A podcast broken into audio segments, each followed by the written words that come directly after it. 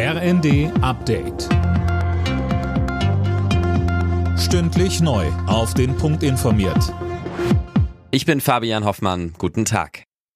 Bei der Großdemo von Klimaschützern bei Lützerath ist die Stimmung extrem aufgeheizt. Mehrere Aktivisten sind laut Polizei auf das Gelände des Tagebaus eingedrungen. Ersten Schätzungen zufolge sind bis zu 10.000 Demonstranten zur Kundgebung gekommen. Die Polizei ist mit einem Großaufgebot vor Ort. Unterdessen wurde die Räumung des Protestcamps fortgesetzt. Aktivisten werden dort von Bäumen geholt. Zwei weitere harren außerdem weiter in einem selbstgegrabenen Tunnel aus.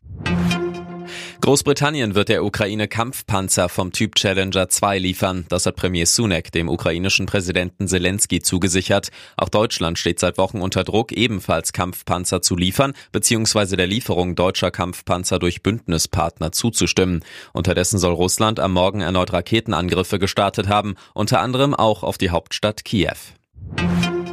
Der mögliche Rücktritt von Verteidigungsministerin Lamprecht sorgt für Diskussionen über ihre Nachfolge. Dirk Justus, bisher ist da vor allem ein Name im Gespräch. Genau, und zwar Eva Hügel. Die SPD-Politikerin ist derzeit Werbeauftragte des Bundestages, also schon mit der Truppe vertraut.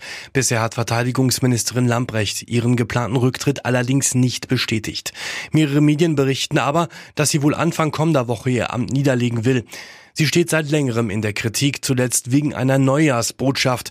Da hatte Lamprecht über den Ukraine-Krieg gesprochen vor der Kulisse des Berliner Silvesterfeuerwerks. In Lubmin wird zur Stunde das zweite LNG-Terminal in Deutschland eröffnet. Dafür ist Kanzler Scholz nach Mecklenburg-Vorpommern gekommen. Bereits im vergangenen Jahr war so eine Flüssiggasanlage in Wilhelmshaven in Betrieb gegangen. Alle Nachrichten auf rnd.de